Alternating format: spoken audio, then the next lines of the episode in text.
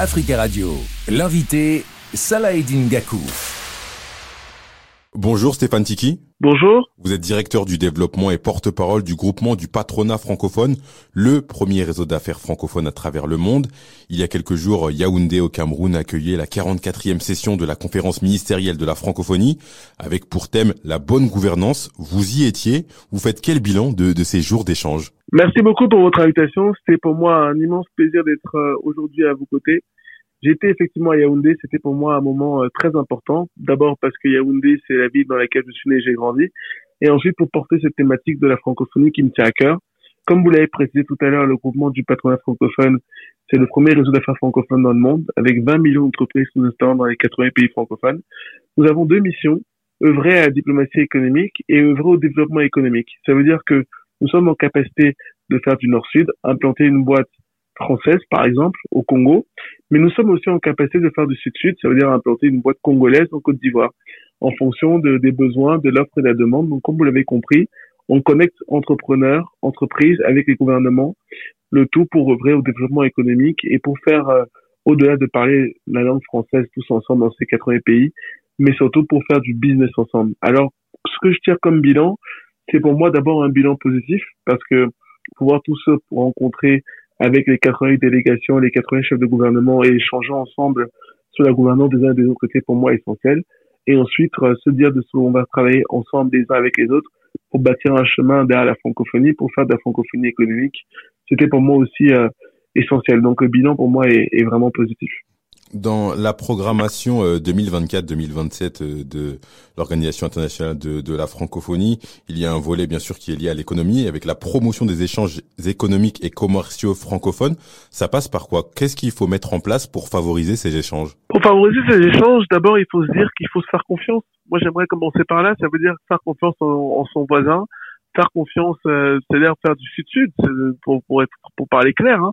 c'est-à-dire une entreprise camerounaise qui veut s'installer au Congo, il faut se faire confiance en disant on se donne la chance de pouvoir le faire, en fonction des offres et de la faire confiance aussi à, à la diaspora, en disant que celui qui aime la diaspora, il est comme nous, il est patriote, il aime son pays, il a juste envie de développer son pays, donc faut aussi lui donner euh, euh, la confiance en lui tendant la main et puis faire la promotion de, des atouts du continent. L'Afrique est pour moi le continent d'aujourd'hui et de demain. Et quand on regarde en termes d'atouts, euh, en termes de développement économique, en termes d'opportunités, l'Afrique est pour moi un territoire d'opportunités. Aujourd'hui, si vous voulez investir dans l'agriculture, dans les énergies renouvelables, dans le développement durable, dans le digital, dans le numérique, dans l'éducation, il y a tout à faire ici. Et c'est pour ça qu'il faut se faire confiance. il faut pouvoir étudier aussi les marchés, comme je disais tout à l'heure avec l'intelligence économique pour pouvoir mesurer quels sont les besoins des uns et des autres et, faire correspondre l'offre et la demande. Aujourd'hui, il faut pouvoir se parler en se disant quels sont les besoins et comment est-ce que je peux remplir à tes besoins. C'est pour ça que nous nous mettons autour de la table, entrepreneurs et dirigeants, dirigeants du pays, pour savoir quels sont les besoins des pays et en fonction des besoins qu'on a, on met les entrepreneurs autour de la table qui peuvent répondre à ces besoins. Et je terminerai en vous disant que beaucoup pensent que cette bonne gouvernance part d'un modèle économique francophone. Or, la réalité, c'est qu'il n'existe pas un modèle économique francophone. Chacun a son modèle économique en fonction de son pays, en fonction de la population et en fonction des richesses qui sont dans le pays. Donc, nous, il faut adapter les besoins des pays en fonction de ce qu'il y a comme besoin dans d'autres pays. Aujourd'hui, l'espace francophone concentre 17,5% de la population mondiale, 20% du commerce mondial des, des marchandises. Quels sont les secteurs où la francophonie euh, excelle, je vais dire ça comme ça, et ceux où elle a une grande marge de progression En réalité, avec le groupement du patronat francophone, nous avons tous les patronats qui sont adhérents au sein du GPF. Ça veut dire que c'est pas nous qui allons voir quelles sont les excellences qu'on peut apporter, c'est plutôt eux qui vont nous signaler quels sont les besoins qui sont les leurs à travers les patronats, les chambres de commerce et l'intelligence économique. Et à ce titre-là, nous, on va fournir des entreprises pour qu'elles puissent venir œuvrer et investir dans ces pays-là.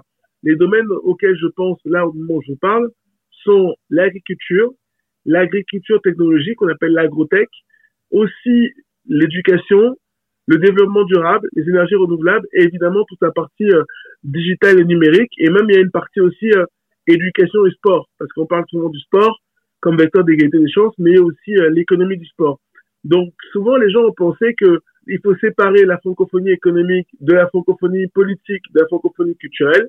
Ben moi, je pense que d'abord, il faut rayonner avec la francophonie économique pour que les gens aient un pouvoir d'achat assez élevé pour pouvoir bien manger et pour pouvoir subvenir à leurs besoins, qui sont les besoins de première nécessité. Une fois qu'on a réussi cette francophonie économique, c'est ça qui donnerait plus de sens aux politiques pour pouvoir rayonner. Et enfin, une fois que les gens vivent mieux, ils peuvent dépenser plus dans tout ce qui est culture. Donc c'est pas l'un ou l'autre, c'est les uns avec les autres ensemble. J'imagine que l'Afrique a une grande place à prendre dans cette francophonie économique. Oui, l'Afrique a une place pour moi essentielle. Hein. L'Afrique est, est, le continent d'aujourd'hui et de demain. Vous pouvez prendre un pays comme le Congo, euh, Kinshasa, où euh, aujourd'hui c'est le pays dans lequel on parle le plus de français dans le monde. Voilà, vous avez aussi d'autres pays qui se développent à une vitesse grand V, comme la Côte d'Ivoire, comme le Sénégal. Pour moi, l'Afrique est non seulement le continent d'aujourd'hui et le continent de demain, mais surtout l'Afrique est un territoire d'opportunité. Et moi, je dis à tous ceux qui nous écoutent, euh, vous avez la capacité de pouvoir venir investir en Afrique, venez investir dans un territoire d'opportunité dans lequel il y a tellement de choses à faire, il y a tellement de choses à bâtir. Et moi, mon, mon leitmotiv au quotidien, c'est bâtir des ponts entre la France et l'Afrique, bâtir des ponts entre l'Europe et l'Afrique, et bâtir des ponts aussi entre l'Afrique et l'Afrique, parce qu'il faut qu'on se fasse confiance pour qu'on fasse plus du nord-sud, le tout en respectant évidemment ce pont essentiel entre l'offre et la demande. La diaspora a aussi sa, son rôle à jouer dans cette francophonie économique? La diaspora est pour moi un acteur clé. Quand je parle de bâtir des ponts, pour moi, ceux qui sont aujourd'hui les plus armés pour bâtir ces ponts-là, ce sont les gens de la diaspora. Pourquoi je vous dis ça? Parce que la diaspora, c'est quelqu'un qui a, qui a d'abord le même patriote, le même sentiment patriotique que celui du pays dans lequel il est d'origine. Et c'est celui qui a envie de bâtir des ponts parce qu'il habite dans un autre pays. Exemple, un franco-congolais. Ben, celui qui habite en France, il a développé, grâce à ses expériences, ce savoir-faire français, mais aussi avec l'envie de pouvoir œuvrer à sa façon avec ses moyens au développement économique de son pays et du continent. Et pour moi, les gens de sont ceux qui bâtissent des ponts et j'aimerais qu'on se fasse plus confiance. Je sais que quand souvent on a des gens de l'extérieur qui viennent dans nos pays du continent, eh ben, on leur ouvre la porte facilement, on leur permet d'avoir accès facilement à ce dont ils ont besoin. Eh ben, j'aimerais qu'on accorde cette même confiance la diaspora, qui reviennent parce qu'ils ont le même sentiment patriotique. Et souvent, j'entends dans certains pays, euh, parce que tous les 15 jours, je vais dans un pays différent pour euh, justement œuvrer au développement économique en connectant entreprises et gouvernements.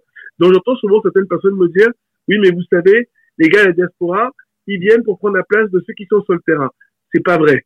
Les gens de la diaspora, ils viennent pour être une complémentarité, pour être un complément à ce que vous faites. Évidemment, ceux qui sont sur le terrain au quotidien, ils attendent pas que les gens de la diaspora viennent parce que eux, c'est des guerriers, ils se battent et ils survivent aux réalités locales. Mais à côté de ça, il faut absolument que les gens de la diaspora qui viennent ajouter un atout de complémentarité, que tous ceux qui veulent aujourd'hui œuvrer au développement économique du continent se mettent ensemble, main dans la main, pour œuvrer ensemble. Parce que vous savez, la réussite, elle est d'abord avant tout collective. Et on a besoin de tout le monde aujourd'hui pour œuvrer au développement économique du continent. Merci Stéphane Tiki d'avoir répondu à nos questions. Vous êtes directeur du développement et porte-parole du groupement du patronat francophone, le premier réseau d'affaires francophone à travers le monde. Merci à vous. Je vous en prie, c'était un plaisir. Merci à vous.